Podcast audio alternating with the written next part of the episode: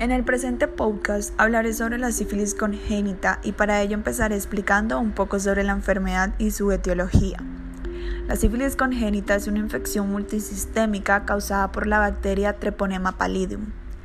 Esta es una espiroqueta microaerofílica con estructura helicoidal y algo muy importante es que tiene la facilidad de evadir el sistema inmune del hospedador.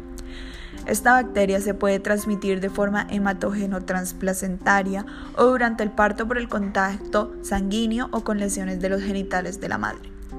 Asimismo, durante el periodo de embarazo, esta enfermedad puede producir aborto espontáneo o muerte perinatal.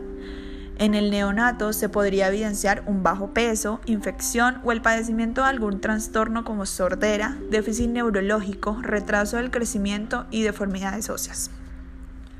La bioestadística establece que el riesgo global de infección transplacentaria del feto es de alrededor del 60 al 80%.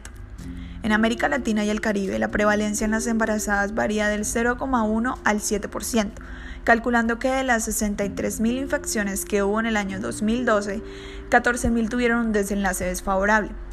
De esta manera se registra cada año entre 160.000 y 240.000 recién nacidos infectados. En Colombia se encontró que entre 1998 y 2016 la incidencia pasó de 0,9 a 1,1 casos entre mil nacidos vivos.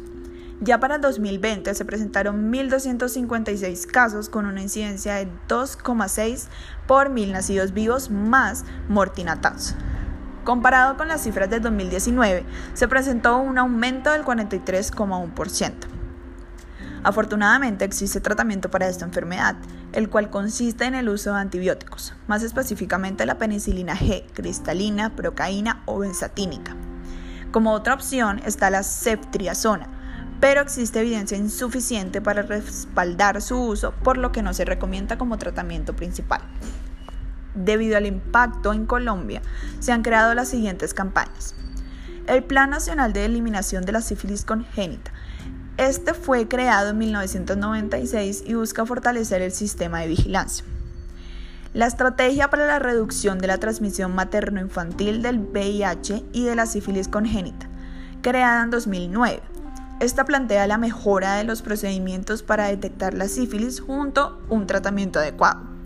Por último, para entre 2011 y 2015 existió el Plan Estratégico para la Eliminación de la Transmisión Materno-Infantil del VIH y sífilis congénita. Para terminar, en Colombia se plantea como apoyo cierta reglamentación. Mencionaré dos, las cuales considere más importantes.